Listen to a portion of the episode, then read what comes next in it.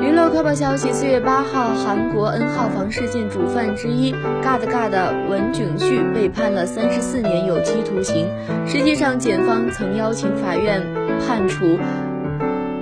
文炯旭无期徒刑，而负责此案的法官在今天即四月八日对文炯旭做出了三十四年有期徒刑、出狱后公开个人情报十年、限制就业十年、佩戴电子脚环三十年的判决。